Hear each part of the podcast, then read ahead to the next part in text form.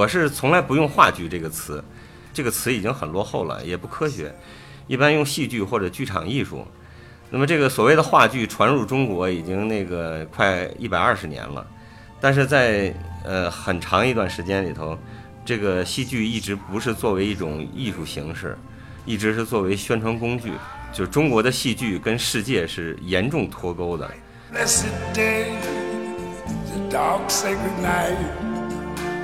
And I think to myself. 欢迎来到后浪剧场。后浪剧场既是一个戏剧表演类的图书品牌，也提供面向所有表演者的工作坊课程，是一个对剧组出租的排练场，还是一个交流情感与思想的空中剧场。我们畅聊与艺术有关的一切，最终指向每个人的日常生活。I see friends shaking hands, 大家好，欢迎来到后浪剧场，我是小树。此刻，您不管是一位徘徊于剧场门前的门外汉，还是一位剧场的爱好者与从业者，本期节目一定不要错过，因为它几乎相当于一部两千年以来的中国当代剧场发展史，或者至少也可以称之为发展简史。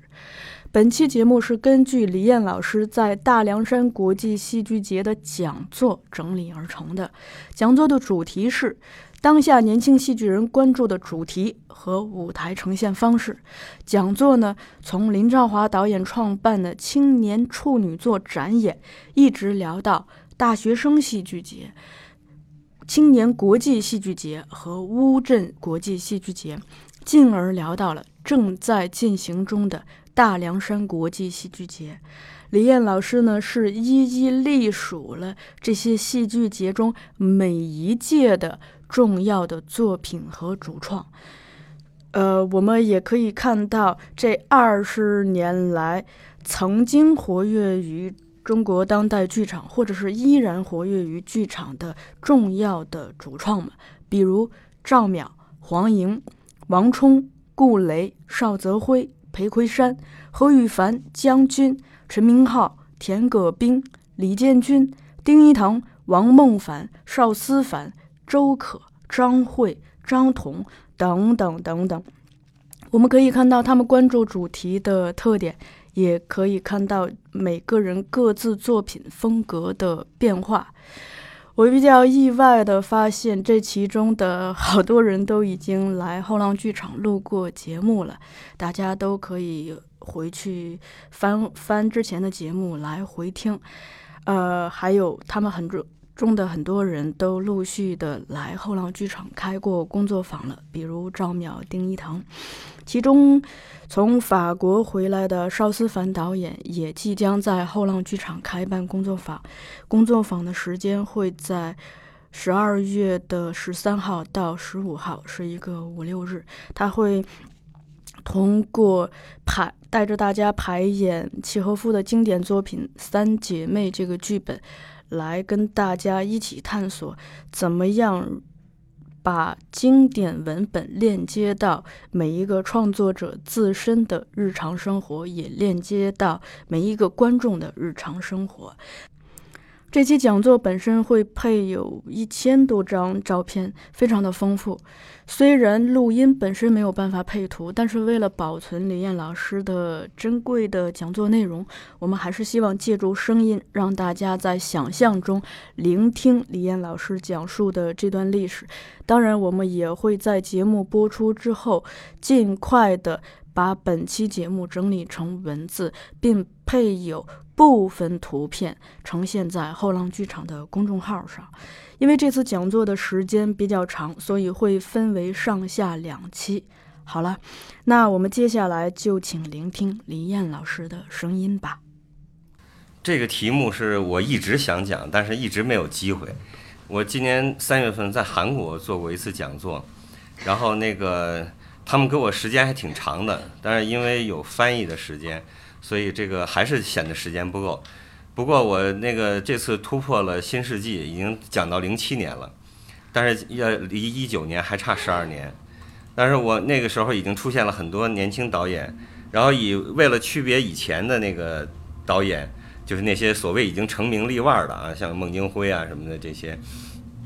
为了区别于他们，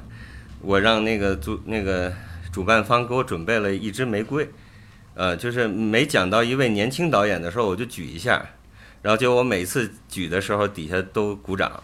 就说明大家对年轻导演还是很感兴趣。而且，呃，就像二十年前我认识孟京辉，跟他们接触一样，那个时候他们也是年轻人。但是现在，就是这些年轻人再过二十年，呃，不用二十年，可能十年以后，就是他们就是中国戏剧的栋梁。所以那个他们是值得关注的。然后这次我看这个大凉山国际戏剧节也也非常那个重视年轻导演的作品，有很多嗯。然后那个就是中国的，呃呃，这个呃所谓的话剧，我我我是从来不用话剧这个词，呃，这个其实现在已经这个所谓的话剧已经已经不这个这个词这个词已经很落后了，也不科学，一般用戏剧或者剧场艺术。那么这个所谓的话剧传入中国已经那个快一百二十年了，但是在呃很长一段时间里头。这个戏剧一直不是作为一种艺术形式，一直是作为宣传工具。无论是在这个战争时年代，还是在这个后来新中国成立以后，它一直是一个宣传工具。而且又加上各种政治原因，那个就中国的戏剧跟世界是严重脱钩的，尤其是这个十年文革。这个中国的戏剧基本上完全停止创作了，就那么几个样板戏在演。后来，呃，这个从一九七六年开始，逐渐的开始好转。那么一九八二年，呃，就那个时候又出现了很多有思想的这个艺术创作者，他们越来越多的接触到一些世界上的那个呃戏剧。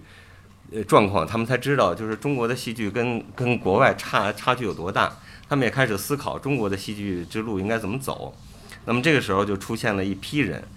首先是以这个林兆华为代表的，就是他一九八二年演出过一部所谓的小剧场戏剧《绝对信号》，那个那这部剧是标志着中国当代戏剧的开始。之前一直到一九零七年，这个戏剧进入中国。呃，是中国现代戏剧，这个当代戏剧是从一九八二年开始的，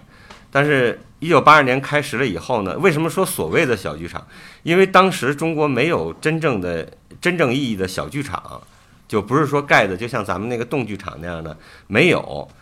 呃，当时这个林兆华是在一个一开始是在食堂演的，后来又到这个排练厅演。最后实在是观众太多了，就在大剧场演。但是他为了营造营造这个小剧场的这个形式呢，就把那个那个乐池升起来，再把大幕拉上，在乐池上演。这样的话离观众更近一些。但是整个的八十年代，呃，除了这个林兆华，还有上海的张宪他们几位很少的几位以外，实际上中国的戏剧进步还是很缓慢。然后到了九十年代，出现了牟森和孟京辉，呃，然后后来晚点出现的李六乙和田沁鑫，这样的话，这个才逐渐的开始了一个，呃，这个就是中国实实验戏剧真正的一个探索，而且随着跟呃这个国外的呃接轨，那么就这些人他们的眼界逐渐的开拓，这个跟世界的。这个距离也在逐渐的缩缩小，尤其是近几年各种戏剧节，就无论是这个大岛举办的那个邀请展也好，还是后来这个乌镇戏剧节啊，包括现在大凉山国际戏剧节，还有这个之前的那个孟京辉的青年戏剧节、北京国际北京青年国际戏剧节，这些戏剧节都给都让中国的观众能直接看到国外的演出。这样的话，就是我们就有很多的机会跟国外的戏剧工作者进行交流，而且也有好多人走出去参加埃维尼翁戏剧节啊，什么爱丁堡戏剧节啊什么的。总的来说，就是从新世纪开始，然后就逐渐的有很多年轻的导演开始出现了。然后在这个说这个呃，我们正式的开始之前呢，我呃要提呃一个人和一个戏剧节，就是这个人呢，就是林兆华。林兆华是从嗯八十年代初就开始进行呃戏剧探索。各种形式上的那个，牟森对他的评价就是一戏一格，就是他从来不重复自己，每一个剧都会有新的突破，哪怕是呃不成熟的，甚至是失败的，他都不在乎，嗯，呃，他就是在不断的探索。这老头今年已经八十多了，我第一次给他拍照片的时候，他才五十七岁，这个现在八十多了，他这两年已经很少出作品了，但前几年是创作。呃，那个特别的旺盛，但是他在自己创作的同时，从来没有忘记扶植年轻戏剧工作者。呃，他在待会儿我们会仔细的讲到一些他的那个具体的一些业绩。那么就是比如说他呃办这个青年处女作展，那个时候他还是北京人艺的副院长，他利用一些自己的这个职务的上的方便吧，然后大力扶植年轻人。然后给给年轻人很多机会，然后包括跟北大的那个管理学院还是什么，就是成立了一个，呃，我也忘了那叫什么班了。反正总之就是培养年轻的这个呃创作骨干。然后这个提一个戏剧节呢，就是北京青年戏呃北京大学生戏剧节。这个大学生戏剧节现在还存在，呃，那个呃从二零零一年这个嗯。到二零零五年，这五届呢是一个叫袁弘的人办的。他办的这五届，呃，在当时的北京的北剧场，现在这个剧场已经不存在了，改成快捷酒店了。那个他办的那五年，呃，产生了很多的好的作品，而且也有很多年轻的，呃，就是后来的戏剧工作者，都是跟这个。青年就这个北京大学生戏剧节有关，因为我我一直是说，就是用个不形象的这个比喻吧，就是它像黄埔军校一样，啊，一期、二期、三期一直到五期。当时有很多呃大学生就是因为这个大戏节开始接触戏剧，对戏剧发生兴趣，甚至致力于这个就把它当当成一个终身的职业，啊。比如说这个黄莹，呃，然后这个呃裴魁山，呃王冲什么的，这些人都是当年呃热要么热衷参与，要么就是在旁边打边鼓的，反正都是从那儿走出来的。所以这个戏剧节虽然那个就是短短的五年，但是很重要。后来因为一些各种变故吧，呃，就被北京朝阳区政府和这个北京朝阳区。呃，文化馆接过去了，一直办到现在，这现在已经是第十八届了吧？可能，啊，这个它是有一个历史严格的，而且呢，因为这个大学生戏剧节到了零五年的时候，呃，有很多的年轻导演，呃，当时就是参加第一一开始参加大戏节的时候，他们是大学生，但是后来，呃，他们毕业了或者考上研究生了，如果再参加这样的一个戏剧节呢，就会。就不公平，对其他的大学生来说就不太公平。这样的话，就开始逐渐、逐渐的在酝酿一个新的戏剧节，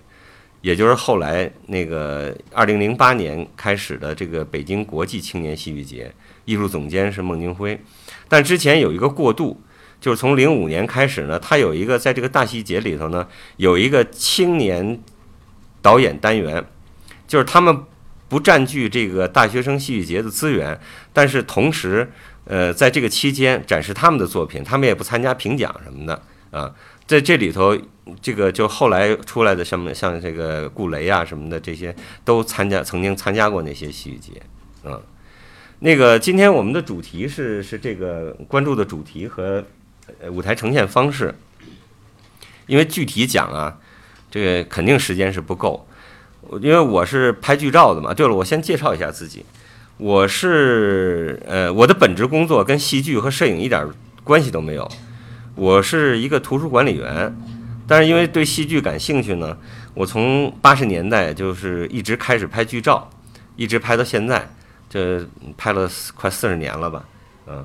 然后我我就用这个剧照来说话，然后我先泛泛的给大家讲一下这个这个二二十年来那个不到二十年十几年吧，这个呃这些年轻导演的这个作品，一些主要作品、主要导演和主要作品，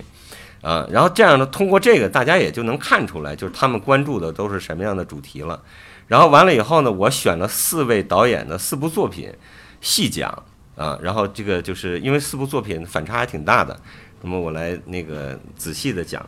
现在我们开始那个就是用照片来说话。这个是顾雷的《微采课》，当时顾雷还是一个大学生。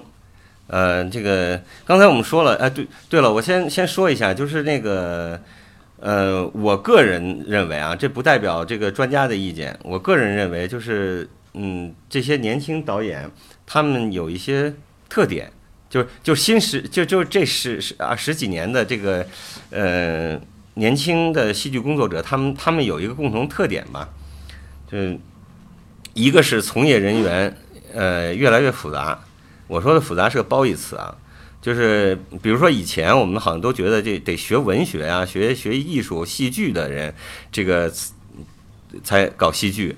但是后来。就是你，你仔细的看他们的履历，你就会发现，现在很多活跃的这个，呃，年轻导演或者是编剧啊什么的，各种这个这戏剧工作者吧，他们不一定是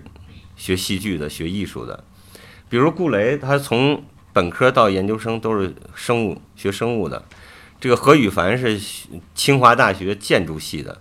这个就是按那个吕孝平老师的说法，就是他从米糠往箩筐里跳。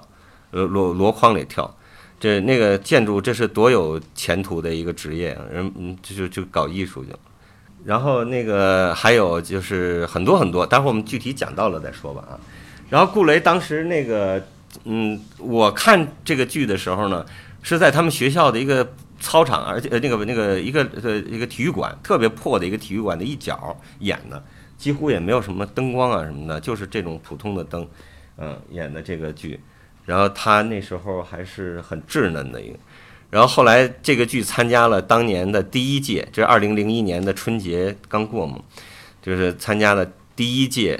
北京大学生戏剧节。但是一开始那个大戏节不叫大戏节，我忘了叫个什么名字了。到了第三届才固定下来。这个就是顾雷，那这顾雷本人演的这个维采克，这是被他杀死的那个妻子玛利亚。这个剧是由王小利编剧，呃，这个林希月，林希月是林兆华的儿子，他是学表演的，但是他特别想当导演，所以他就时不常的除了演戏之外，自己导点戏。然后这个这个剧叫《囊中之物》，是关于情感的，嗯，这个这个旁边这个是林希月，这边这个是林希月啊，呃，只有这几张照片不是剧照，但是必必须要提。这是在那个二零零二年的那个呃最后一天，在刚成立的北剧场，这个一帮年轻人为林兆华举办了一个呃这个中国小剧场剧二十周年的纪念会，啊，然后完了林兆华被请上来那个讲话，这几位都是专家啊，我就不一一介绍了，然后那个然后给他们还给大导准备了一个大蛋糕，让大导吹吹蜡烛。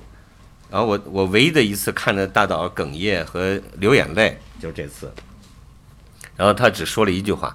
说这样一个活动应该是北京人艺给我举办的，因为当时那个他还是北京人艺的副院长，而那个绝对信号就是在北京人艺演出的。这是大早吹蜡烛。然后这个上面呢是邵泽辉，下边这位是孙柏，他们俩都是北大剧社的成员。现在那个待会儿都会有他们的作品。嗯，然后这次呢是他们俩联合指导了大岛的那个《绝对信号》啊，有几位年轻人啊，当然也有一位老头儿。这老头儿本身就是一个这个这个铁道工人，他特别爱演剧，然后就跟这帮年轻人一块演了。旁边这个就是裴魁山，就后来演那个什么《驴得水》那个，然后他也是也是导演，也导过一些剧。二零零三年那个秋天的时候，大导利用自己的职业这个职务，因为他最后他快快要卸任了，马上就要退休了，然后动用自己最后的资源，举办了一次青年处女作展，就是为年轻人。其实这个包括这个青年处女作展，到后来的大细节的呃青年单元，都为后来的正式的北京国际青年戏剧节打下了坚实的基础。因为你得有人有作品，才能成为一个戏剧节。这是黄莹导演的这个《四川好人》，而且这个他分头一天是在剧场里演的，第二天是在北京人艺那个首都剧场的那个前面的小广场演的。我估计这个小广场啊，可能就是文革的时候在那逗过人，从来没有在这演过剧。这个黄莹是第一次。这个因为这个时间的关系啊，所以这个后边还有这个青年处女作展呢。这是一位那个现那个当时还比较年轻，就是现在跟我岁数也差不多吧。曹克飞，他是那个呃有国外留学的经历，然后那个一直是做一些剧本翻译啊什么的这些，然后现在也是还比较活跃。这次孟京辉在那个乌镇演，呃不是不是孟京辉，那个陈陈明昊在那个在乌镇演的那个从黎明到子夜到深夜到午夜。呃，清晨到午夜，然后那个那个，他也参与了一些剧本构作的问题，那个创作啊。然后这个是他导的这个叫《火脸儿》啊，那个男孩是文章，那时候还是大学生呢，就是好像这是文章第一次演话剧，然后后来再就是茶馆里头演王掌柜，但是没演几场，他也就不演了。这个青年处女作展里的那个康赫。康贺原来是北京《新京报》那个就《新京报》的记者，但他以前好像也是学文学的吧，就是学中文啊什么的。然后，但是他当当记者当了很多年，后来就是从这部剧开始，他就下海了，干脆就辞职，然后专门导剧了。然后这个是沈文季，是一个。挺好玩的小故事，就是在就过去农村里头，然后什么丢粮食了还是什么的，然后大队干部审审那个嫌疑犯的那么一个剧啊。这个穿红衣服的这是那个什什么药店那个那个那个主唱小何，这个小何也是挺一直各种活动都参与。这是沈文季，这是赵淼的。反正我看到的第一部作品，我不知道是不是他的处女作，呃，看到的他的第一部的这个作品，就是这部，而且这部剧就是很，已经很明显的奠定了他的那个整个到后来的这个剧的演出风格，叫六比三，这是一，故事讲的是一群鸟，然后大家都戴红帽子，只有一个戴黄帽子的。然后那个大家就拼命排挤这个戴黄帽子的，等这个戴黄帽子终于把自己给那个嗯那个想办法弄成染成红帽子了，结果那个一场大风什么的，然后所有其他的鸟又都变成黄帽子了，就这么一个小故事。但是主要是表演啊，就是那个表演，他他的那这个呃，他后来所有的剧都是以肢体为主嘛，然后从这部剧就已经奠定了这个基础了。这是顾雷。参加青年青年处女作展的那个，呃，瞎子和瘸子，他是根据国外的一个什么，呃，那种宗教小故事改编的。其实那个时候吧，我对顾雷的这个剧还特别不喜欢。然后我就说，我说那个，而且我不避讳，我说我不喜欢你的戏，我说你这戏怎么都小情小调的，而且挺低俗的。然后他当时嘿嘿一笑，但是后来我他变成了我一个最喜欢的导演。他还有个特点，就是他特别爱自己演，嗯，就是丁一腾也是，丁一腾后来我们在后边会讲到丁一腾，丁一腾从来都是自己演自己的剧，这是那一届里头唯一的一部嗯现代舞，说是现代舞，其实我为什么说这个用这个剧场艺术比较嗯比较这个准确呢？因为戏剧我们马上就会想到这个话剧这种东，就是跟话就是说话的这种剧。然后，但实际上，你像这个剧吧，这个它虽然那个虽然是现代舞，但实际上它有很很复杂的情节，它是写两个年轻人在大都市打拼的那么一个过程啊。这个这这块海绵既是一个家、一个床的一个概念，然后也是一个两个人风雨同舟的这么一个一个意象。就唯一的一个道具就是这个海绵垫子，对对对，就是我就说嘛，我说那个青年处女作展里头唯一的一部肢体，就是那个唯一的一部现代舞，嗯，赞助证，对，因为我不知道现在需不需要办了，反正以前在北京，在什么这些大城市都要办赞助证的，嗯。这个田葛冰呢是呃，现在他跟我差年龄差不多，但是在当时是挺年轻的，就二十二十多三十三十岁左右吧。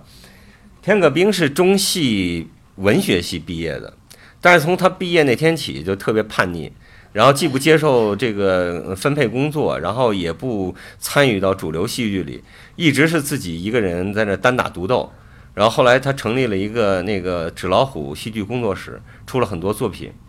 后边我忘了有没有太多，因为他年龄稍微大一点，所以可能对他稍微的就不太关注啊。我们还是关注更年轻的。然后这个他的特点呢，就是特别关注现实，而且是极其的粗暴。就是这个我说这粗暴也是褒义那个褒义词。就是语言上的粗暴，那个行为上的粗暴，我们通过剧照也能看出来啊。他探讨的全都是这个社会的一些特别尖锐的问题，形式也很怪异。反正现在风格稍微的有点改变了，就是以前特粗糙，他也没钱，然后他服装道具什么的特简单，现在变得越来越精，越精巧了。但是那个批判的力度倒是没有减弱啊。然后那个以前各个剧组就是年轻人的剧组，就经费再紧张，起码还管个盒饭什么的吧。这田葛兵特绝，就是嗯不连饭都不管，你自己带饭。所以，但是即使这样的话，这些人一直都跟着他。他一开始是跟着那个谋森拍过好几部剧，给谋森当演员。然后后来，反正他参加各种各样的，那个最后才自己到了这个。呃，九，我看他的第一部那个他的独立作品是一九九七年啊，但这部剧已经是五年之后了。这个是北京人艺的一位青年导演，叫徐昂，他后来导的那个动物园的故事和那个，尤其是，呃，哎，那个，哦，对，喜剧的忧伤，那个，呃，特别特别成功啊，那个知名度也很高。他本人实际上是，呃，好像他分到北京人艺是作为演员分去的，但是他现在作为导演，但这两年没出什么新作品。这个是他导的这个王斑和杨婷主演的《情人》，啊，这是一个荒诞派戏剧。这是六比三二，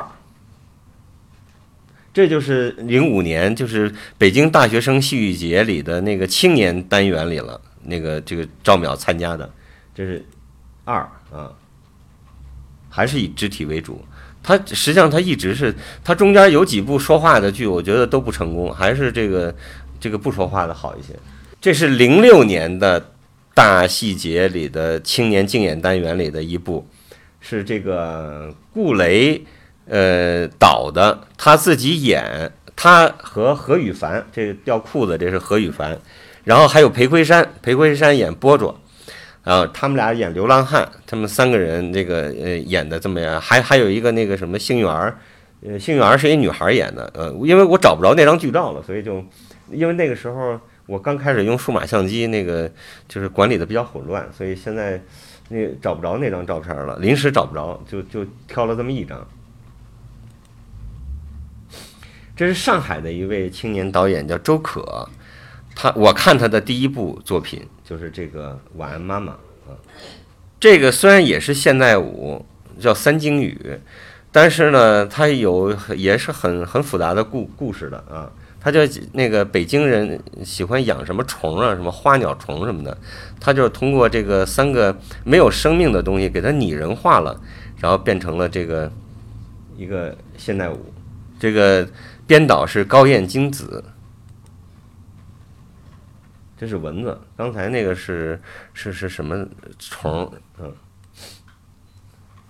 这是六比三三，嗯，这个还是在，呃，好像还是参加那个青年竞演单元，呃，就是那个呃青年单元里的，就是大细节青年单元里的六比三，但是你能看出来，他就是他开始就每一年每一年都在都在发生一些变化，嗯，赵淼的作品一直都是关注生死。这个亲情这些东西虽然比较小，但是很细腻，很很温，很温馨。这些演员也都是十几年前特别特别特别年轻可爱啊，现在就成熟多了。呃，这个是嗯好呃，就是被呃中中央实验话剧院和中国青年艺术剧院在二零零二年合并成为了中国国家话剧院。然后这个国家话剧院，呃，有很多这个，因为还有一点就是，今天我们选的作品啊，大多数不是官方剧院的作品，因为年轻人他现在有很多他不是这个，呃，不不是就是不一定有官方身份，或者说他他的职业可能比如说大学老师啊什么的，就是他跟戏剧没有太大关系。但这部剧呢是是比较例外，就是它是国家话剧院出品的，呃，一个小剧场那个剧。这个编剧秦雯就是写那个呃前年吧，就是那个热播的那个电视剧《我的前半生》那个编剧。然后这导演叫李良，呃，对李良。然后他喜这个这个剧呢特别好，我特别喜欢这部剧。他那个非常的轻松幽默，但是表现的呢又是这个在。大都市里头，嗯，比较底层的那个那那个劳动人民的生活啊，小保安啊，这个小保姆啊，老那个流浪歌手啊什么的啊，这个小保姆和小保安谈恋爱，嗯，这个就已经这个嗯过了六六比三的阶段了，六比三一二三完了以后，就是他的那个赵淼的作品就越来越完整，越来越。像戏剧了，啊，过去说实话像更像小品啊，现在这个就这个就是一个很完整的故事了，就是能大家能看看通过这个剧照也能看出来，这就是这个徐昂导演的那个就阿尔比的那个动呃那个动物园的故事，我要重点介绍一下这位胖子，这个穿红西服的这位，他叫班赞。是北京人艺著名的演员，然后现在也也导戏，但是特别不幸，就是前两个月他刚刚去世，才四十一岁，那个心梗，所以大家要珍惜身体。他的。对对对，我知道啊，待会儿还有丁西林的剧照呢。嗯，这是二零零八年第一届北京国际青年戏剧节上的一部作品，何羽凡的。何羽凡的作品当时还是比较都比较小啊，他没没有能力做一个特别大、特别完整的作品。这是他的第一部，二零哦，这哎哎，这个我写错了，这应该是二零零八。是二零零八。嗯？是二零零八。不是，这不是这个剧名好像应该是，哎，我我又忘了这个，这这这是我的疏忽啊。反正就是你能看出来，他的这个东西是比较还是比较粗糙一些。然后这也是第一届那个清戏节上那个那个呃黄呃哎这个《西游记》是黄莹的，哎这是黄莹的还是？我忘了写是黄莹的哈对黄莹的。啊后边因为黄莹马上就要在这儿演那个呃那个什么了嘛演那个呃《西游记》啊。然后这个能看到大家能看到那个《西游记》跟这个实际上一脉相承的。就是那个，待会儿我们有那个《西游记》的剧照，我再讲具体讲那部啊。这部它特别好玩，就是从道具上来讲，它运用了很多像什么这个呃这个画的呀，然后这个什么一些就是现成的一些东西啊，什么笸箩呀、呃卫生纸啊什么的这些，嗯，他把它弄得特别好玩。这个还是演小小猴子、孙猴子的事儿。嗯，主要是讲孙猴的，但是这次大家看的就不是不是讲这个，实际上他把《西游记》的那个主题给提升了，待会儿我们再说。这是我特别喜欢的一位导演，叫李建军啊。今天我们介绍他的作品会比较多，待会儿还有特别的介绍。这个这是我看到的李建军的第一部作品《牺牲三号》，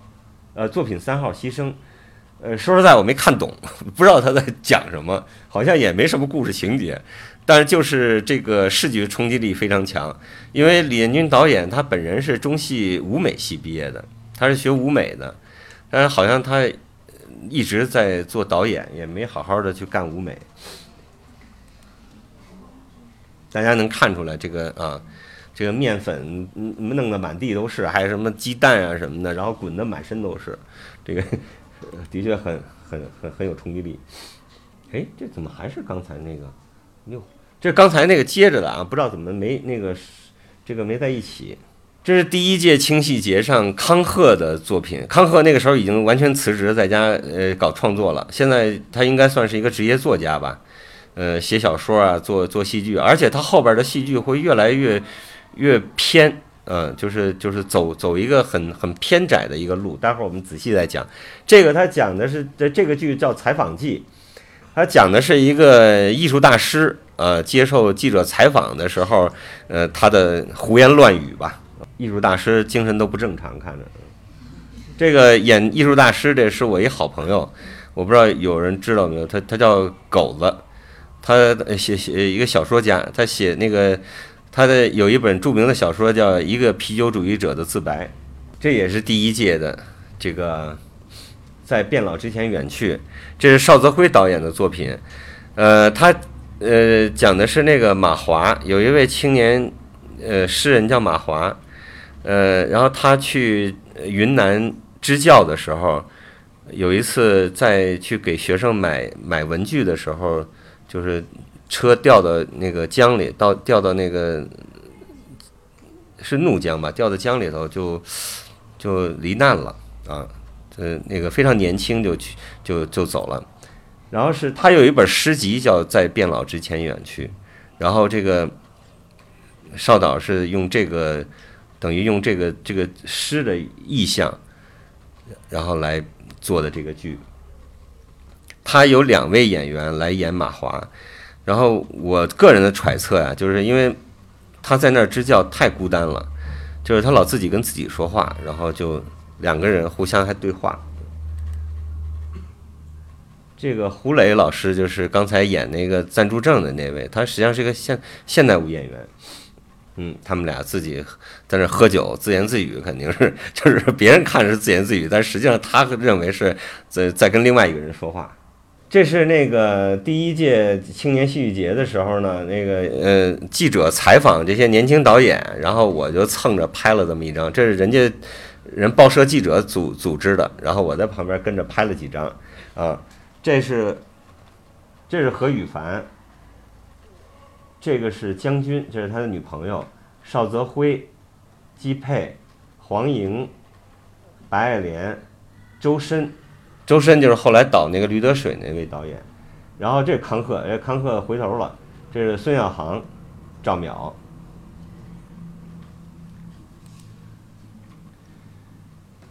这是王冲导演的《阴道独白》。这个王冲呢，是他嗯是学法律的，就是他他本人本科是学法律的，后来到美国那个。去读的，呃，硕士是读完了，但读博士的时候呢，他就觉得越来越没意思。那那个他说读书这个戏剧不是学出来的，然后他就学着半截就跑回国了，然后回国以后就开始创作。然后这是那个这个，因为这个剧的名字比较敏感，所以在国内演出的时候，呃，经常会用微独白，嗯。然后这个这这个剧经常会被误解成是一个女性主义的作品，实际上不是啊。那个，但是嗯，现在基本上是被禁演了，不让演。其实一点儿政治色彩都没有。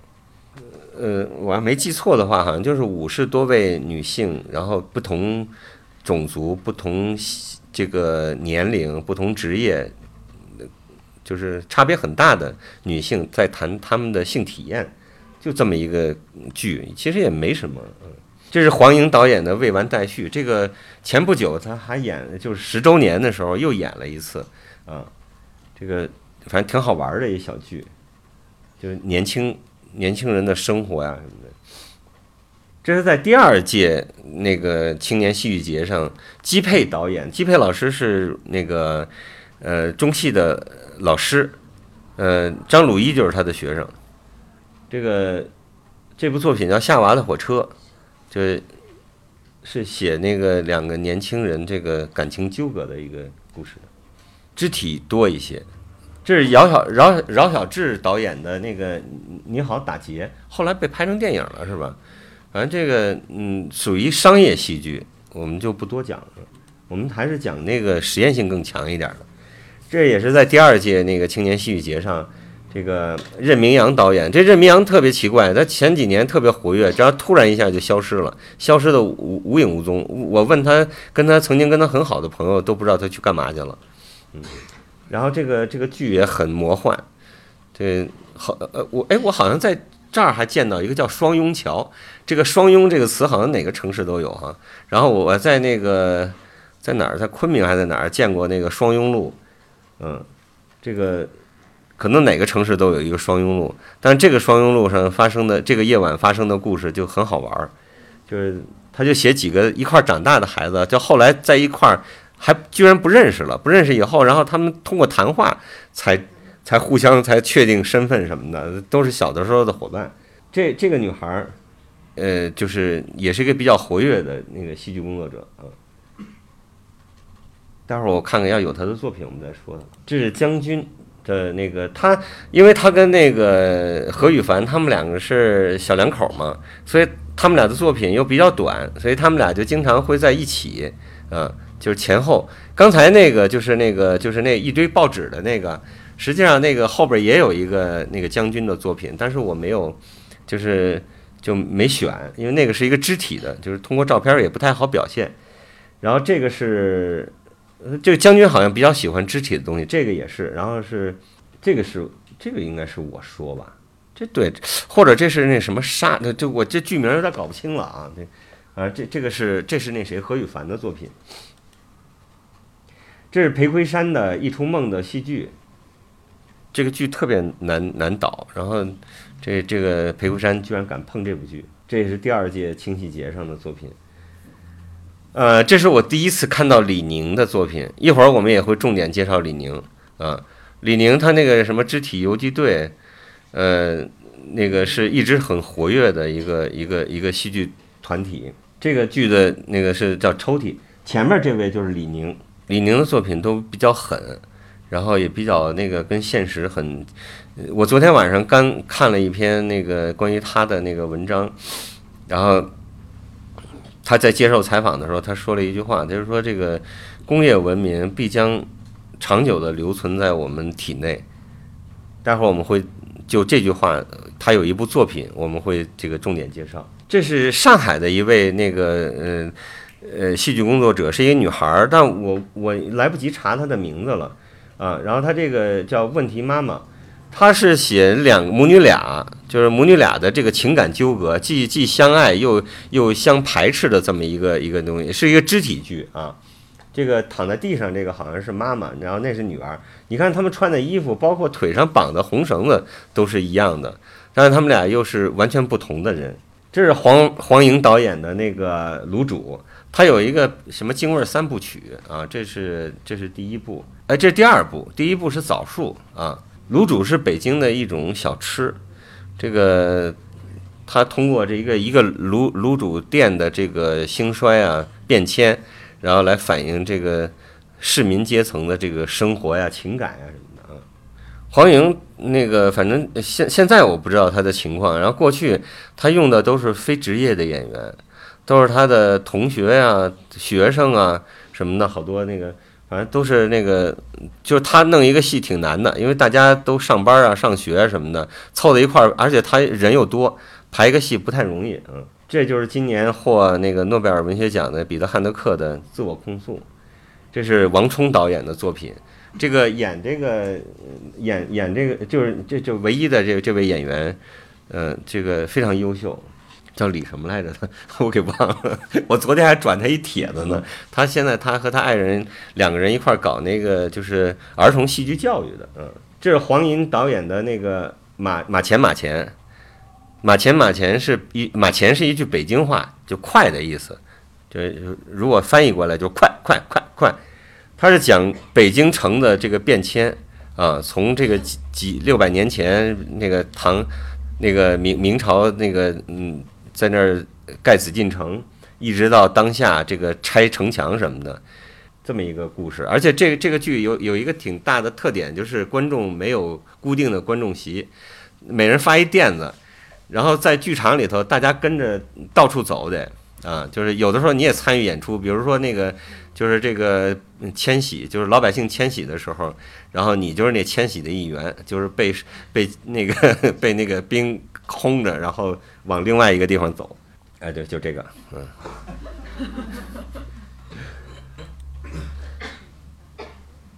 挺好玩的。黄黄莹的作品都比较轻松，这最后这个城墙拆了，然后火车头都都开进城了。这是在第三届清戏那个清戏节上，对，一零年是第三届了。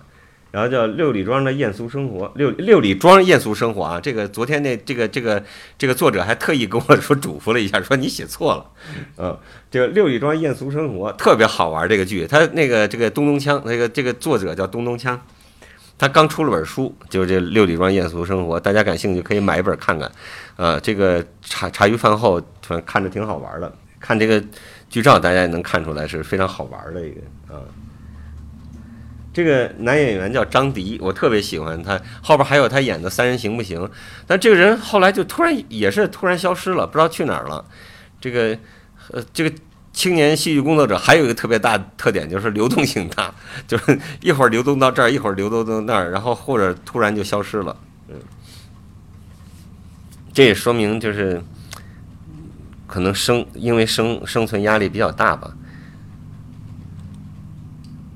这是王冲导演在第三届清戏节上的这个《哈姆雷特机器》啊，这个剧就是王冲一开始就前几年的剧，他他就是虽然长得很文静，但是实际上是挺愤青的一个人。我觉得这个剧实际上是政治色彩非常浓的一个一部剧啊，而且他在剧里头也也表现出来了。他现在更多的是探索一些形式上的。啊，我今年到放到最后，大家可以看到今年青那个乌镇戏剧节上他的他的一部作品啊，非常好玩儿。这个这个这个是也是康赫导演的作品，叫《受诱惑的女人》。从这部剧开始，他就开始这个声音上的实验。嗯，就我刚才不是说他现在越走越越偏嘛？就他在剧里头用大量的声音的实验。比如说，这个剧还没开演之前，他就拿着一个拾音器，在观众席里头，那个那个到处找别人，就是哪怕你发微信那个那种特别，就是发短信啊什么特别小的那种声音，他都能给都能给通过扩音器传递出来。然后还有那个那个窃窃私语的声音什么的都被放大了，而且这个时候往往大家都不注意，就是。俩人正在那说话呢，不会注意到麦克风里放的就是我们俩的说话的声音。然后后边那个后边还有一部，就是他之后又做过一部剧，那部剧那个呃就更极端，他会用一些很很很强烈的手段来突出声音，比如他当众把一本那个大岛的那个那那个书。拿锯给锯了，而且整个这锯的过程用用那个拾拾音器收音以后放大放就锯那个书的声音，然后还有就是他把那个那个两个音箱躺着，然后里头放上爆米花，然后这个那个声音那个就是那种特别燥的音乐，然后那个爆米花在那个纸盆里头跳动的那种样子，就是你不能不仅能听到声音，然后还有形象上的东西，就视觉上的感受。还有就是他拿着麦克风，那个在一个那个演员的身体上划过，然后你听到的是那个衣服摩擦那个麦克风的时候发出来那种噪音。他就是玩这个，哎，那个后边那个拿拿拾音器的那个就是这个康克导演。他这里头也运用了一些影像，它实际上是在这个秋千的上边吊着一个那个摄像头，然后后边放的那个就是一个等于是一个九十度的一个一个反送这个画面。这是王冲导演的那个《中央公园西路》，这这是美国的一部电影改编的，呃，故事是照着那个故事完全改的，但是这里头他从这部剧开始运用现场的影像了，就是他会现场拍摄影像，然后直接投到那个呃屏幕上。但是这部作品就是那个好像就是两就是两两层两层肉，就是硬贴上去的，就是这个影像运用的并不是非常的有机。跟这个剧本身也没有太大的关系，它后来有一些用的会非常好，它仅仅起到了一个放大的作用，就没有起到其他，就是它不是一个创作在里头。这是三人行不行？三人行不行是呃这个呃台湾的一个戏呃艺术戏剧团体叫屏风表演班他们的作品，然后这个李国修老师在台湾呃排过这部剧，非常受欢迎。然后那个李国修老师前几年已经去世了啊，就是那个英年早逝，然后屏风表演班也就已名存实亡了，嗯，这个他的一位那个当时剧团的团员，前不久在北京又排了另外一版的《三人行不行》，这是张一驰导演啊，对，刚才那个《六里庄艳艳俗生活》也是那个张一驰导演的，张一驰他本人是一个电台的从业人员。所以待会儿我们还会介绍到他另外一部作品，就是他那个等于是一个呃他自己是那个给这个剧的定定义是呃广播剧、戏剧广播剧吧，叫还广播剧戏剧啊啊，就是三个人坐在那儿给大家说说说那个广播剧。这位女演员就是后来被称为什么小剧场皇后的任素汐，嗯，这是我看的她第一部舞台剧，嗯，能。通过剧照，大家能看出这部剧非常夸张，表演非常夸张，故事也非常的。这个是上海的呃草台班，他们是一个民间的这个戏剧团体，草台班他们创作的。草台班的特点也是就是非常关注呃这个普通百姓的生活。他这个是小社会，这是一好像还有小会社会二，待会儿我们会重点介绍他的那个世界工厂。然后这个他们的呃领导人和导演叫赵川，但是他们会经常是集体创作，啊，就是导演可能只是一个只是一个符号，只是一个形式上的一个挂名，呃，每一个人都会参与演出，而且我还我在上海的时候还有幸去参加过他们两次这个排排练，他们每个周末都会有排练，而且是开放式的，谁愿意参加就去参加，啊，但是他们有很多这个核心人物。这是李李建军导演在第四届青戏节上的一部作品，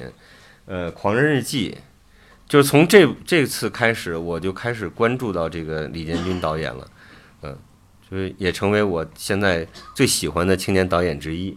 这个《狂人日记》还不是特别凸显他现在的风格，啊，当时就是他还基本上还是按照鲁迅先生的那个那个那个原小说的故事脉络在走，嗯。这也是第四届清戏节上的那个李宁导演的这个《冰冻期卫星》啊，这名字很很奇怪，很费解啊。反正那个也没什么故事，然后表现的都是那种支支离残破的这个那种景象。就后边那个，那就最边上后边的举手那个，就是李宁导演。这是另外一个版的那个，在变老之前演去，嗯。然然后这这你大家能看出来演员完全换了啊，那那边那是何雨凡。这个剧一直在演，就近期好像还演过，就还是比较受欢迎的一部。那个邵导他不像其他的那个导那个呃这个导演邵德辉，可能因为他是每一届青年戏剧节的执执行者，就孟京辉只是挂个名是艺术总监，实际上具体的所有的工作，包括我去拍照要工作证都要找他。嗯，所以他可能也为此牵扯了很多精力吧。就是他个人创作的作品并不是太多，现在可能总共才四五部吧。这是一位女导演，叫张楠的，她导的这个《伽利略传》。嗯，这个演伽利略这个疯疯癫癫的伽利略，这个是陈明昊。啊，为什么要提他呢？因为后边还有他的很多作品我们要介绍。他是国家话剧院的一位。呃，优秀演员，但是同时他也是近几年导了不少戏。呃，乌镇戏剧节有一个青年竞演单元，第一届的那个青年竞演单元的小镇奖，也就是最高的那个荣誉奖，就是他获得的。这是黄英导演的《黄粱一梦》，这个特别巧，这又是黄英导演的。嗯，这个这这两部剧可能挨得比较近吧，就在一块儿了。这个《花市如期》，然后他的这个那个编剧呢是邹静之啊，邹静之老师是一位诗人，那个呃。在写戏剧之前呢，他写过一些电视剧，比如像《五月槐花香》啊什么的啊。然后后来突然热衷于写这个戏剧剧本了，然后就写了这个《我爱桃花》啊，这个《莲花》，现在《莲花》正在北京人艺那个首都剧场演呢。然后还有这个《花市如期》嗯，他就写一个这个这个送快递的小哥。送快递的时候，误认为这女的要自杀，所以他就自告奋勇的想想做护花使者，然后结果后来发现是一误会，啊，而且反被 这个，这是老舍先生的那个，就是剧本是老舍先生的《猫城记》，这个剧因为它是一个老舍先生唯一的一部那个所谓的科幻剧，其实也没有太多的科幻色彩啊，啊，只不过就是借另外一个星球说地球上的故事，然后那个。这是我看方旭导演的第一部作品。方旭，呃，他以前是演员，呃，演过很多的电视剧，后来觉得还是舞台剧干着比较过瘾。他这几年一直做的这这那个七八年来一直做的都是关于老舍先生的作品。现在正在排那个《牛天赐》啊，对，那个马上十二月份就要上演了。啊，这是我看他的第一部《猫城记》。啊，那边那个那那边那老猫就是方旭老师，他有好多剧也是自己演啊，呃，这就是这个著名的驴得水了。大家因为有电影，所以大家可能看的这个就就知名度比较高哈。嗯，这是第一版，就是第一次的这个演出的时候的第一批演员，后来换了很多。这是赵淼导演的《水声》。反正通过剧照，大家能看出来，就是每一位导演他自己都有自己的一个创作脉络和他的风格，然后到后越到后来会越来越明显。这也是首演的时候，他这个去年，呃，今年今年年初的时候还在演过这个剧。然后我看过最最牛的一版，就是在乌镇戏剧节的那个水剧场，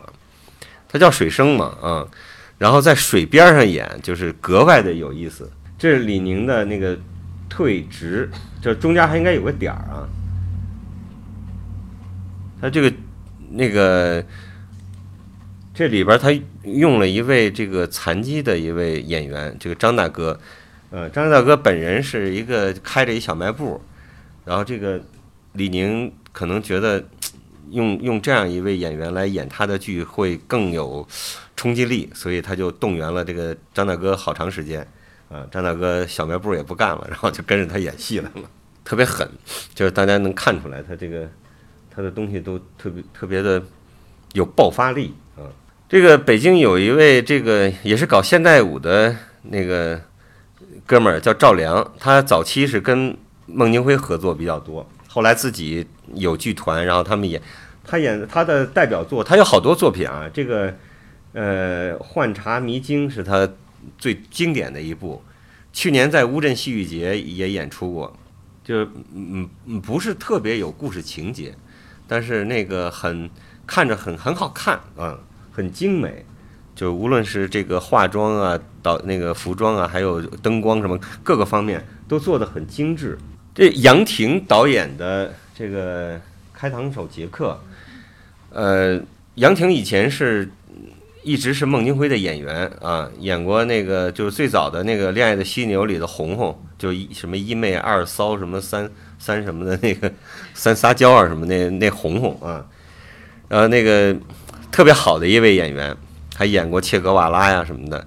然后近几年他自己做导演了，那导演了几部不错的剧，待会儿后边还有他的剧，呃，这是他我看到的第二部，他第一部叫《新娘》，我倒觉得一般。然后这一部是这个看当手杰克，编剧是郭琦老师，中戏的老师，他是就是那个根据英国伦敦的那个那个那个故事啊，但不是那电影的那个啊，他自己重新写的一个。这个主演叫陈明昊啊，就刚才那个疯子。其实这是另外一个，就是第二次演的时候，事隔了几个月再演的时候的那个什么啊，然后那个演那个演演那个那个，就是坐着那个，那我也不知道他是什么什么角色啊。这这个是那个吴比，待会儿也有他导演的剧啊。这个剧是因为我选的都是中国导演，就是连港台的我都没选，因为港台的嗯也很多。要放在一起的话就太乱了，所以我就只选的是这个大陆的年轻导演。但这部剧呢，就有点特殊，他的导演实际上是那个日本人，但是他还有另外一个联合导演，就是孙柏，就刚才我们提到的那个，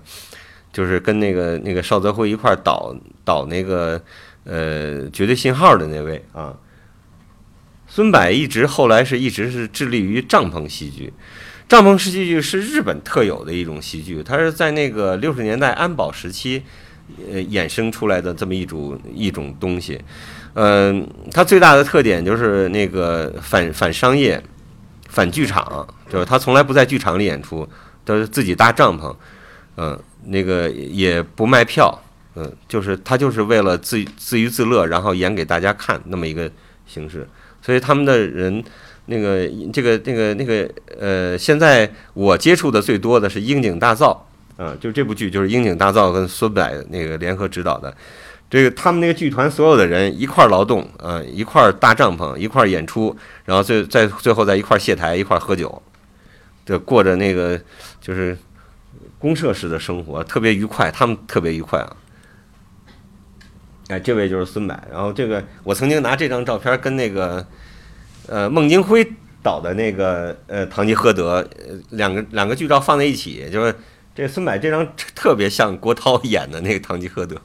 大家有机会的话可以看看这帐篷戏剧，非常好玩儿。这个它是一种与众不同的那个一种戏剧形式啊。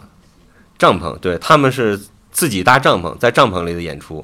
剧场那个舞台也在帐篷里，是这个观众也在帐篷里，可能也就是这么大的一个一个场地吧。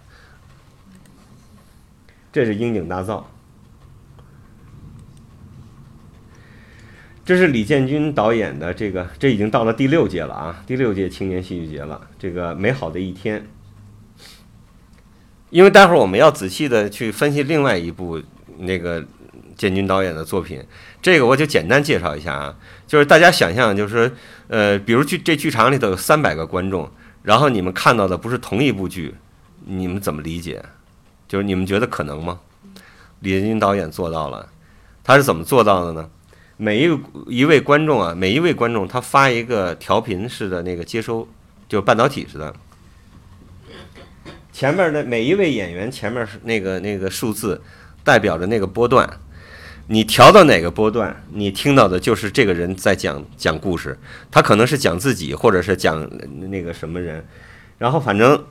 呃，那个，你如果要是把耳机摘了的话，你听到就是嗡嗡一片，什么也听不见。你戴上耳机，选择一个频道，你听到的就是一个，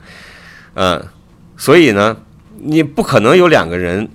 一分一秒都不差的调到同一个人。所以就是说，在场所有的观众看到的剧实际上是完全不一样的。三百个人看到的是三百个剧。这个，而且观众也非常有意思，这也表现出一个观众的性格。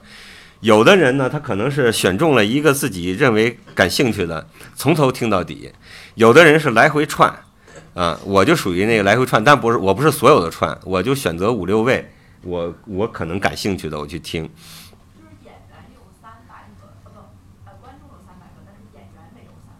演员就是这一排啊，啊，就比如二十个演员吧。就是他们每一个人有一个波段，你调到那个，比如你调到幺零二呃幺幺零二六，你对着的就是这位眼镜大哥啊，就是他讲的故事，啊，这里边有各种身份，而且他从这部剧开始用素人，所谓的素人就是非职业的，没有演过剧的，嗯，然后这里头我我听了几个故事啊，我认我认为最好玩的就是最边上的这位，这也是这里边长得最帅的一个。呃，男士，呃，三三十多岁吧，因为这里头没有漂亮姑娘，所以我就我就找漂亮男的看听呗。我想听听他的故事是什么样的。我讲，我想他讲的肯定是风花雪月啊，什么特别好玩的故事。我听他听的最多，但是也是最感，我认为最感人的一个故事。他讲他跟一只哈士奇，他的那个一个朋友啊要出国，这个临时出，这个就是走得很匆忙。这个他养的那只小哈士奇呢没地方搁，然后就跟他商量说，能不能先在你这儿暂存一段时间，等我找到狗主人以后呢，那个愿意收养它的人以后，再让他那个跟新主人走，然后。他是一个 DJ，他的本职工作是一个 DJ，然后工作本身就是一个很、很、很颠倒、黑白颠倒的这么一个一个性质，然后再加上本人又好玩儿，他以前基本上就是生活非常的那个乌七八糟的，整天喝的那个烂醉啊什么的，呃家里头乱七八糟。自从这只小狗来了以后，他的生活在逐步的进入有序的状态。因为他要每天要喂狗，要去遛狗，这样的话，他就把他的生活变得越来越有规律，越有越越来越有规律。等这个小哈士奇从一个小小小奶狗长得大狗的时候，呃，狗主人那个就是愿意收养这这这个这个狗的人终于找到了，但是他们俩谁都离不开谁了，就这么一个故事。当然，其他人的故事也都非常好玩啊。然后，比如这位。这位大大叔讲他怎么那个去建设兵团，然后怎么回来以后那个工厂倒那个倒闭了以后下海做生意，然后女儿怎么怎么着怎么着的，这反正每个人都有一把辛酸泪那种，嗯。后来只有这一位继续跟这个呃李导合作下去了，其他的都是一次性合作。这也是张楠导演的这个进化论，嗯，就是他是用一种比较，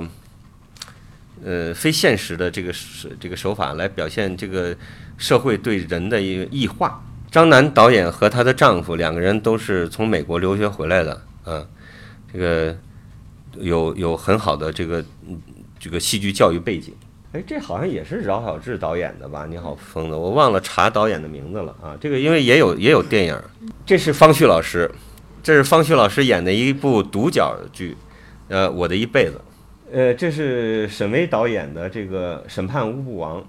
这个乌布王是这个呃雅里的，好像也是唯一的作品吧。然后这个雅里是应该是大家很陌生的一位，就之前我也。对他不熟悉，直到前几年，我的一位朋友想这个出乌布王的剧本，我才知道这个人。这个人是比所有的荒诞派戏剧的那些我们所知道的剧作家都早，他是他们的老祖宗，就是一八几几年的时候就开始写这个荒诞戏剧了。啊，这个乌布王就是一个荒诞派戏剧的鼻祖，但这个剧好像。跟乌布王也不是完全的一样啊，也做了一些那个改编。啊，这三位，呃，中间那个是叫丁一腾，然后他们这个小组叫嗯二丁一笑，二丁一笑现在已经不存在了啊。当时这个这三个人怎么出现在戏剧舞台上呢？是因为这个呃一三年孟京辉导演排那个活着的时候需要大量的群众演员，所以就就。以戏孟京辉戏剧工作室的这个名义招了一批。当时看《活着》的时候，这个丁一腾和那个那个叫什么丁丁什么我给忘了啊，就是这俩都姓丁，嗯，这个所以这个叫二丁一笑，他叫什么什么嗯我也忘了，就是这个就是他们反正那个这是孟京辉后来给他们成立的一个小小戏剧团体，叫二丁一笑。这是他们的第一部合作作品，叫《寻寻欢作乐》。当时在那个呃活着的时候，我就觉得这两个小丁特别抢眼，在所有的演员里头，他们俩是最抢眼的。果不其然，就是后来就这才几年的时间，五年的时间，这个丁一腾现在已经是非常非常的著名了啊，有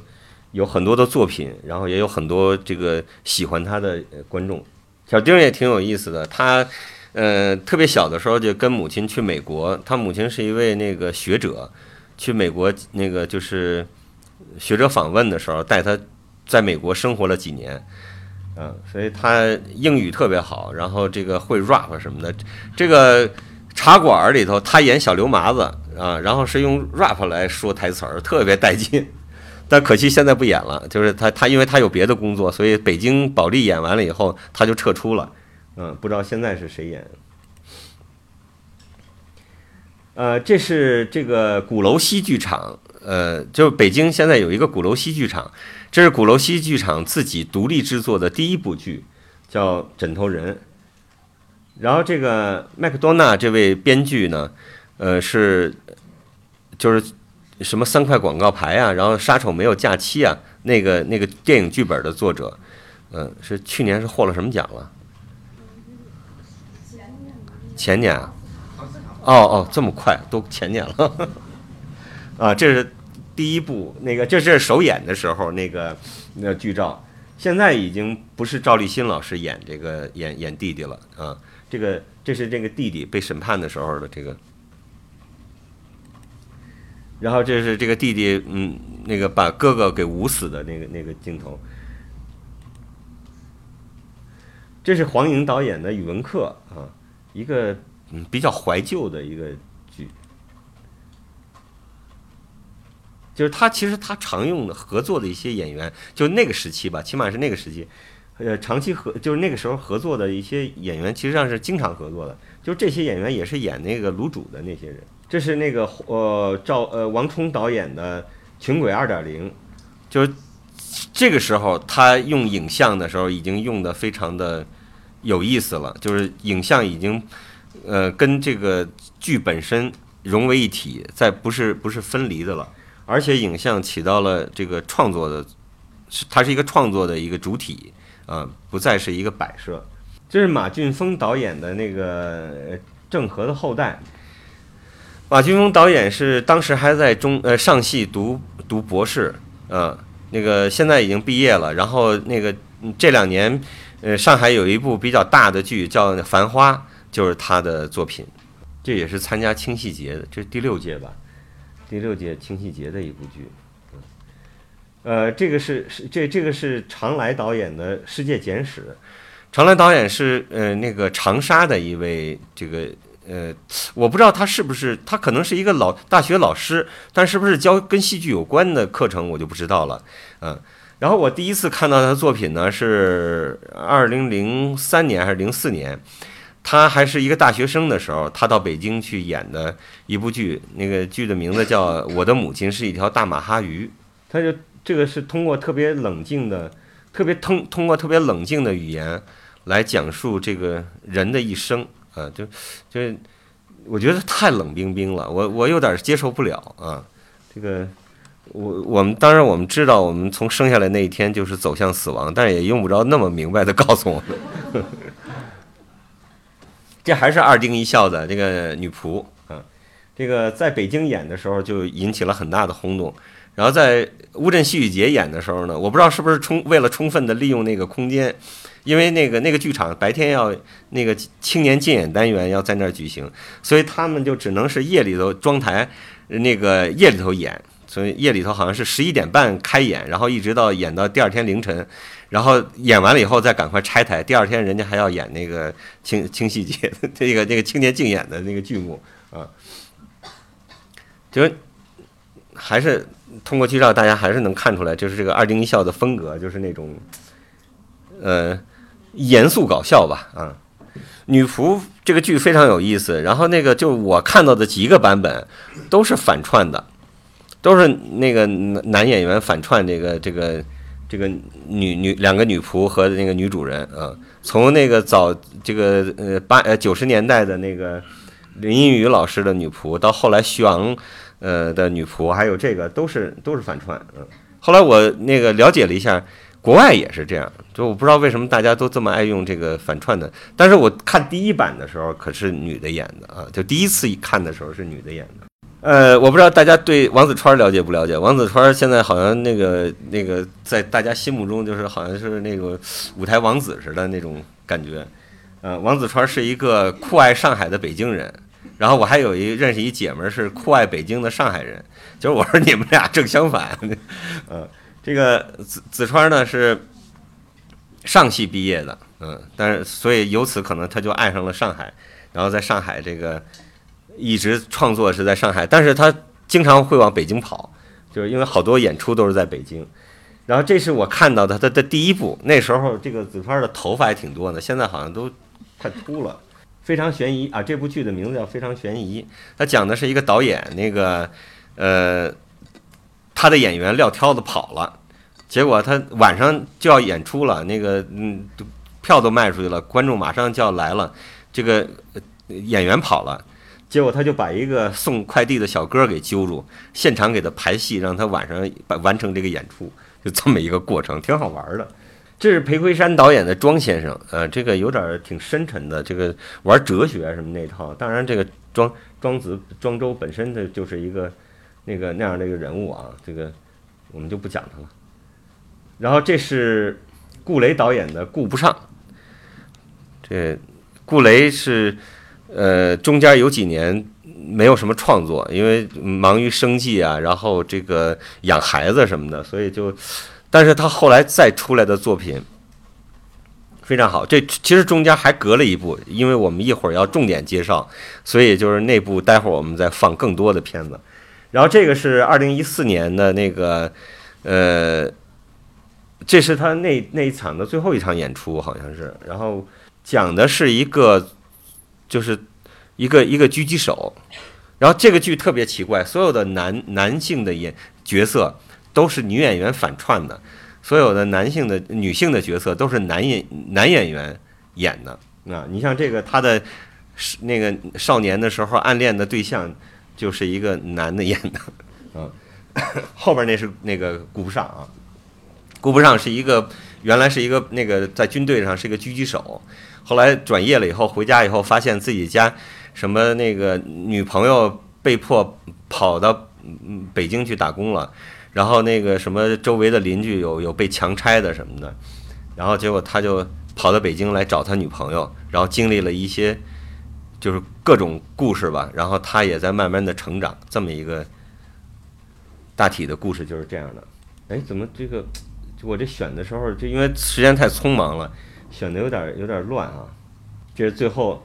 就是他用生命给他的女朋友换来了一张这个北京户口。这是毛尔南导演的《跳墙》，然后这个《跳墙》呢是在那个第，这是第三届乌镇戏剧节的青年竞演单元的那个小镇奖获得获得作品啊。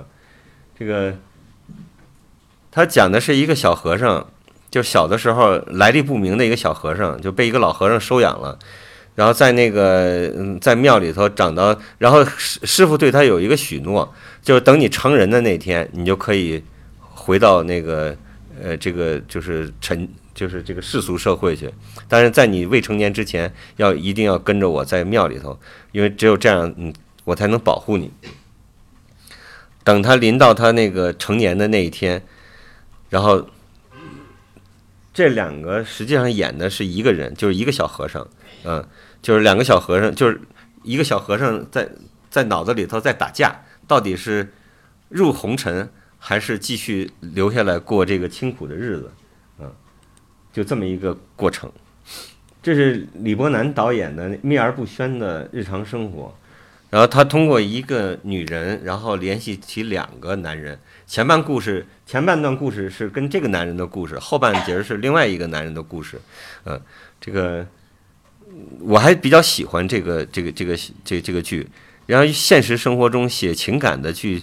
其实挺难写的，因为我们的生活都挺精彩的，就不一定非要通过电影电视剧来丰富。但是这个剧是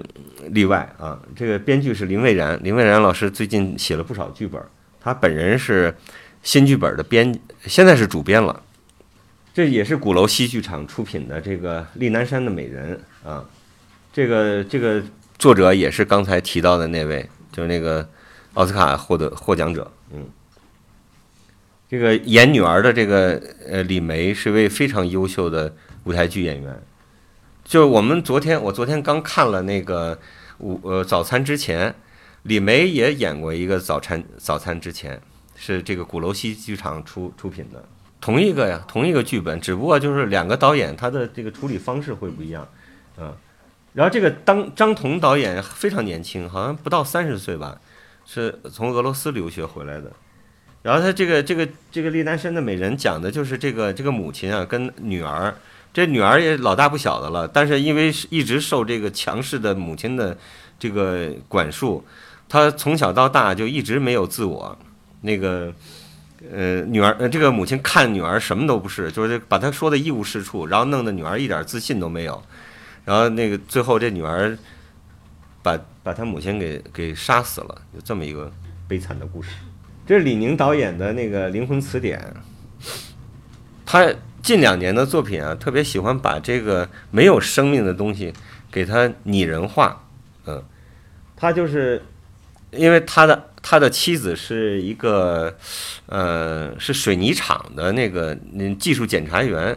嗯，就是那每一批水泥出来以后呢，都要做一一个那个就是按一定比例什么沙子和什么那个。做好了以后，来进行抗抗压的这个实验。然后他有一次看到这些东西，就是就是这个后边这小方块儿，就是你比如说它的硬度应该达到一百，但是你这个压压力到了九十的时候，它就碎了，那这个产品就是不合格的啊，只能超过这个。然后他就通过这个，然后他就觉得给他给他开启了一个这个呃创作的灵感，所以他就做了这么一部作品。就是他就觉得每一个每一个这个小水泥墩子也是也是一个生命啊，它也有它的一个生命过程。这是在第三届乌镇戏剧节上，呃，李建军导演的那个《飞向太空，飞向天空的人》。然后所有那个好多人都不喜欢这个现场抽签的观众特别多，因为他是室外演出，然后那天也比较冷，我就眼看着前面就一一。一会儿走一个，一会儿走一个，然后这个剧其实你要看完了的话，会觉得挺有意思的。虽然很枯燥，但是非常有意思。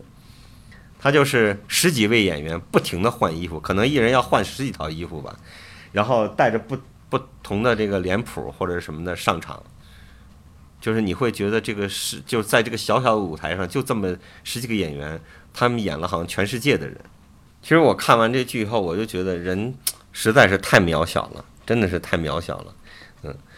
这个是吴比，后边那位就是吴比，这是吴比在这个第三届乌镇戏剧节上，对也是那个呃小镇奖的那个，哎，刚才那毛尔南那是呃一四年哈，对，这是一五年的这个静止，他这个静止是个谐音，实际上他是写一个精子的故事，这个这个他这个。他这个师傅姓高啊，大家就明白了，现在为什么姓高了。然后这个这个这个徒弟呢，要出去完成他的人生使命，要去找到他的爱人。然后这个师傅就一直鼓励他，就是听着好像挺低俗的哈，都跟下边事有关，但实际上是一个很很高尚的一个主题，就是你应该怎么样对待生命，对待爱。然后那个因为这个吴比是是学戏曲出身的。所以他这个用了一个戏曲的方式，后边那个呢，实际上是他师傅的，就是他学京剧啊，他师傅的儿子。说为什么是就实际上应该是他跟他师傅演，结果他临来之前他师傅病了，临到乌镇之前啊他师傅病了，结果就那个那个师傅的儿子就就上上场了，就在很短的时间里头去完成他他父亲的使命，然后最后看到。看到那个小小栾的时候，然后他就泪一下子就流下来了。这是陈明昊导演的呃《公牛》，《公牛》是一部美国电影啊，这个大家可能都知道。然后在舞台上那个呈现这个就是有点血腥，有点残暴啊。这个 在乌镇演的时候还好，在北京演出的时候是在一个酒吧里演的，然后结果就被人举报了。我觉得去酒吧的人，你说都是年轻人，怎么还这么不开眼呢？因为它里头有大量的血腥、暴力，甚至所谓色情的那个什么，嗯，就结果就被举报了。这是王冲导演的这个大先生，大先生是写鲁，就是鲁迅嘛，然后写鲁迅，他从另外一个角度，就是从从一个人的角度，而不是神的角度来来写鲁迅先生。然后编剧是李静，李静是北京日报的一位编辑啊，也是这个近几年也是写了好几部剧本，也是一个影呃那个剧评人。然后演大先生这是赵立新，赵立新老师近几年演了不少的舞台剧，这也是鼓楼西作品呃那个鼓楼西剧场出品的《审判者》，呃审查者审查者。然后这个剧后来被禁演了。这我也不知道为什么，这是一外国剧，好像按理说跟中国也没什么关系。他就写那个这个女女的呀，是一个色情片儿的那个导演，他拍了一部色情片儿，然后到这个有关部门来申申请通过，然后就是跟审查者这个审查官员之间的一个一个故事。实际上，他把这个男权社会就是给。批的体无完肤，就通过这个剧，然后这个导演是周可啊，周可近几年他是在上一直在上海，但是近几年 一直到北京这个做戏。现在几点？我们还得掌握一下，十一点三十一。我的天哪，我们得加快速度了。好在也也快差不多了，还有三年。这个因为关键后边还有四部剧，得好得仔细讲。你在我身旁，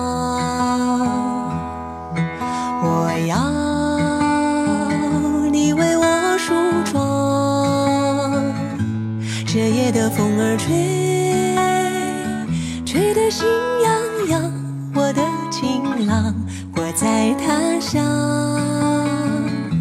望着月亮，都怪这月色撩人的疯狂。都怪这吉他弹得太凄凉，哦，我要唱着歌，默默把你想，我的情郎，你在何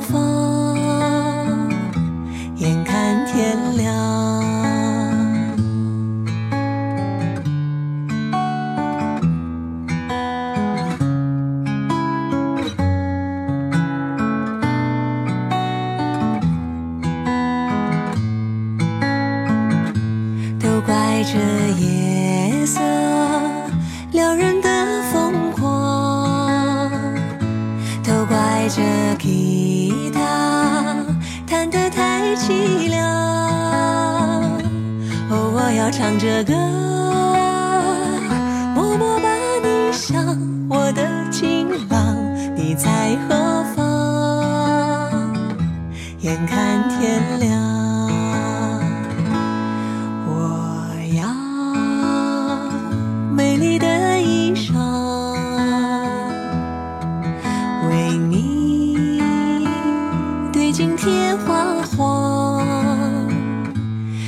色太紧张，